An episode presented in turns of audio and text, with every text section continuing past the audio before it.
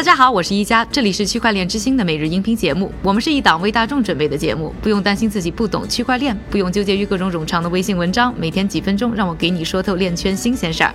今天是二零一八年的十月三十日，星期二，大家早上好。首先呢，我们来关注以色列区块链协会刚刚发布的一份报告。这份报告显示呢，目前以色列啊有两百多家区块链企业，自今年年初以来已经增长了差不多百分之两百，其中呢至少有五十七家关注金融科技，另外三十七家呢专注。于协议核心领域的基础设施，还有几家专注于安全经济领域。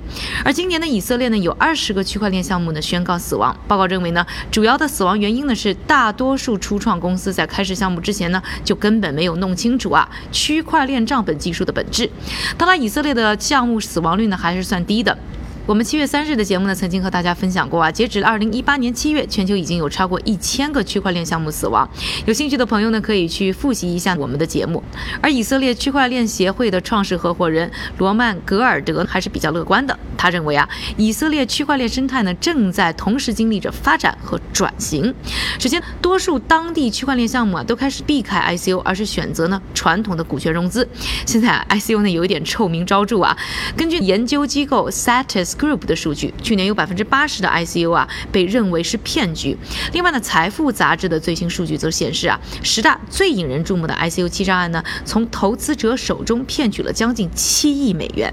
另外呢，格尔德还强调说呢，现在很少有公司呢去投入像二元期权啊或者赌博这样道德上不正义的领域，而大量机构投资者入场呢，也在帮助市场呢完成一轮自我净化。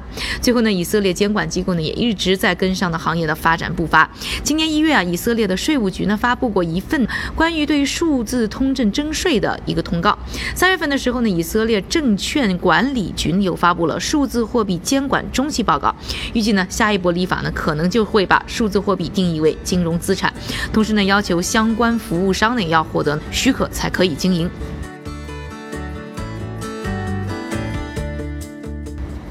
说到这个机构投资者呢，则一直是我们今年的关注焦点啊。我们的节目当中也聊了很多，主流的观点认为啊，机构投资者进场呢可以稳定市场、提升价格。但 CoinDesk 的咨询委员会主席，同时呢也是麻省理工学院区块链研究顾问的迈克尔·凯西，还是我自己的一个朋友，却撰文表示。短期啊，确实呢，如果有机构投资人进场，会推高价格，但长期来看，可能呢会带来更多的不确定性和波动性。原因在于啊，数字货币和华尔街天生它就不合。凯西指出呢，首先，机构托管这件事儿的出现呢，就有点匪夷所思。数字货币的理念本来就是要人们呢摆脱对于银行这样的第三方的依赖，结果机构托管完全就违背了这个初衷，回到了原来的操作路线。同时呢，世界上越来越多的数字货币技术和资源呢，都掌握在 Coinbase 这样的第三方运营。商手中，这些啊都和比特币最初的去中心化理念发生了矛盾。另外呢，ICO 热潮是消退了，但是另外一个叫做 STO，也就是证券化通证发行的概念呢正在崛起。目标呢是在一个合规的监管框架下呢公开发行通证。很多人是认为呢 STO 呢是比呢 ICO 更加安全的一种呢融资方式。那凯西也同意啊，STO 虽然没有 ICO 那么具有呢革命性，但是确实可以帮助呢很多传统投资机构啊降低融资成本。但他表示呢这依然。不是真正意义上的金融民主化，因为它还是需要呢受监管的大型实体啊去提供托管和交易服务等等。说到底呢，金融机构的存在呢，在数字货币的世界显得有一些尴尬。华尔街呢，试图把数字货币呢说成是一种新的资产类别，而数字货币的信徒们追随的呢，则是破除金融行业束缚的理念。对应传统资产类别啊，你最终买到的可能是一块地皮，或者是某个公司的部分拥有权。但是在数字货币领域呢，你购买的是一个想法。这种想法呢，得到了数字货币行业的广泛支持，而将这种传统机构呢从金融中摘除。从凯西看来呢。华尔街将很难应付呢这种根本上的矛盾。以上呢就是今天呢主要讨论的两个话题，下面的时间还是交给韭菜哥。